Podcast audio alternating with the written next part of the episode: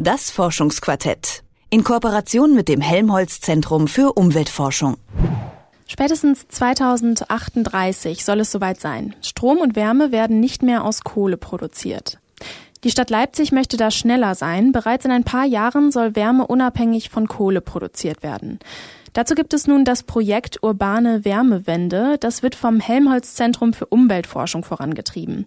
Was genau das ist und wie das funktionieren soll, darüber rede ich mit meinem Kollegen Jonas Dietz. Er hat mit einem der Projektleiter gesprochen und sitzt jetzt mit mir hier im Studio. Hallo Jonas. Lara Lena. Leipzig will also ein Vorbild sein. Die Stadt hat sich vorgenommen, früher aus der Kohle auszusteigen und die Wärme in Zukunft nur noch aus erneuerbaren Energien zu gewinnen. Was soll dieses Projekt genau dazu beitragen, zu diesem Vorhaben? Naja, erstmal muss man, glaube ich, sagen, etwa 40 Prozent der Wärme, die überhaupt so produziert wird, wird dann letztendlich fürs Heizen verwendet, also um Räume zu beheizen oder eben damit wir warmes Wasser haben. Und das ist schon ein ganz schön, ganz schön unglaublicher Energieaufwand, denn bisher wird dieser Bedarf irgendwie vor allem mit Energie aus fossilen Brennstoffen wie eben Kohle oder Öl gedeckt und ja, das soll sich eben im Rahmen der Energiewende nun ändern und das Klima wird's freuen. Unter der urbanen Wärmewende verstehen die Planer eben die radikale Veränderung der Wärmeversorgung, weg von der Kohle und dem Öl hin zu erneuerbaren Energien und das Projekt soll dabei helfen, Städte in Zukunft CO2-neutral zu machen. Und das ist besonders in Städten wichtig, denn da wird besonders viel Energie verbraucht und es muss eben auch besonders viel produziert und gespeichert letztlich dann auch werden. Das klingt ja erstmal auf jeden Fall vernünftig, aber das ist ja auch immer so das Problem. Ne? Die Pläne klingen ja ganz gut, aber wie soll das jetzt konkret gehen? Ja, die ganz grundsätzliche Idee ist, dass die Wärme, die wir eh erzeugen, dann auch sinnvoller genutzt wird. Denn ziemlich viel Wärme entsteht als Abfallprodukt in der Industrie und im Handel. Ein Beispiel ist, wäre dann, im Sommer wird in Supermärkten bei der Kühlung von Lebensmitteln eine riesige Menge Wärme erzeugt und das ist dann Abwärme auch in Industriegebieten entsteht eine große, große Menge dieser Abwärme. Aktuell wird die einfach nur in die Luft gepustet.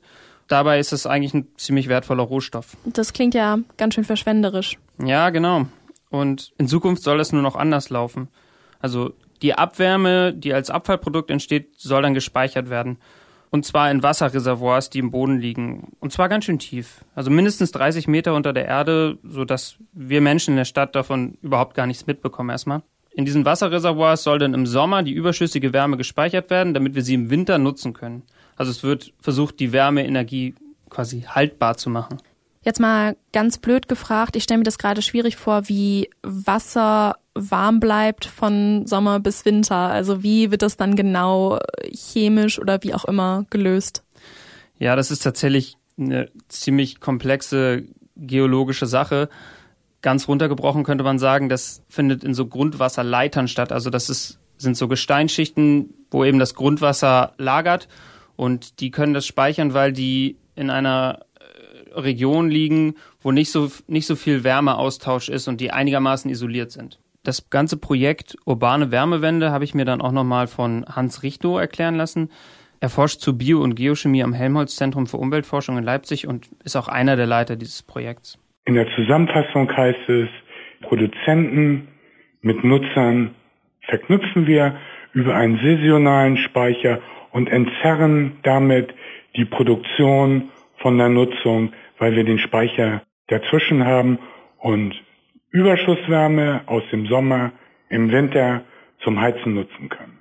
Und das finde ich ganz besonders interessant. Also bei den erneuerbaren Energien, da kommt ja immer das Argument, sie seien nicht sicher, also energiesicher was machen wir denn mit den ganzen tollen Windrädern und Solaranlagen, wenn die Sonne mal nicht scheint und der Wind nicht weht? Da kommen eben solche Wärmespeicher ins Spiel. Denn dann kann die erzeugte Energie in Wärme umgewandelt und dann eben zwischengespeichert werden. Und dann gibt's eben gar nicht mehr das Problem, wenn mal kein Wind ist oder die Sonne nicht strahlt. Da muss natürlich noch einiges an Forschung passieren, damit das auch wirklich gut klappt und einigermaßen effizient ist. Aber ein spannender Ansatz ist es allemal. Wie kommt es denn, dass diese Abwärme vorher nicht genutzt wurde? Also wir haben ja gerade schon gesagt, das ist eine ganz schöne Verschwendung. Das finde ich dann irgendwie schon verwunderlich. Also vor allem, weil die Wärme ja nichts kostet, sondern irgendwie als Abfallprodukt äh, quasi eh da ist. Ja, da muss man sagen, es wurde einfach verschlafen. Okay. Also vor etwa zehn Jahren kamen die ersten Ideen auf, dass diese Wärme ja wunderbar nutzbar ist, aber auch erst vor zehn Jahren. Und naja, heute wird eben auch noch die allermeiste Abwärme nicht genutzt. Man kann mal in eins unserer Nachbarländer gucken. Also in den Niederlanden zum Beispiel ist das ganz anders. Die sind dort schon sehr viel weiter. Dort gibt es schon seit vielen Jahren solche Anlagen und es wird auch im großen Stil betrieben. Einer der Gründe, die Wärmeversorgung umzustellen, ist ja auch der Klimaschutz. Der Klimawandel hat ja bestimmt äh, auch einen großen Einfluss auf die Planung. Oder was war da dein Eindruck? Ja, ja, auf jeden Fall. Denn irgendwie solche Infrastrukturen zur Versorgung mit, mit Wärme und Strom sind ja immer auf lange Zeit geplant. Also die sollen dann mindestens 40 Jahre in Betrieb sein. Und bis dahin wird sich klimatisch sicherlich einiges getan haben. In der Zukunft wird der Bedarf nach Kühlung nun deutlich steigen, weil wir uns eigentlich auch an das Klima der Zukunft anpassen müssen. Und ein innovatives urbanes Wärmemanagement wird dazu beitragen, die Klimaadaptation voranzutreiben. Also die Planer des Projekts erwarten, dass wir hier in Leipzig in circa 30 bis 50 Jahren in etwa das Klima wie in Madrid oder Südfrankreich haben. Ja, ganz schön krass finde ich. Und da kommt dann natürlich auch noch eine weitere Fähigkeit der Zwischenspeicher ins Spiel. In den Grundwasserregionen kann nicht nur die Wärme gespeichert werden, sondern eben auch Kälte. Und die werden wir in Zukunft in den Städten brauchen, wenn es immer wärmer wird. Jetzt nochmal zurück zum ganz praktischen. Die überschüssige Wärme soll ja im Grundwasser gespeichert werden. Wie kommt die Wärme dann von dort zu mir nach Hause? Hm, ja, das habe ich mich auch gefragt. Hans Richnow hat mir das so erklärt.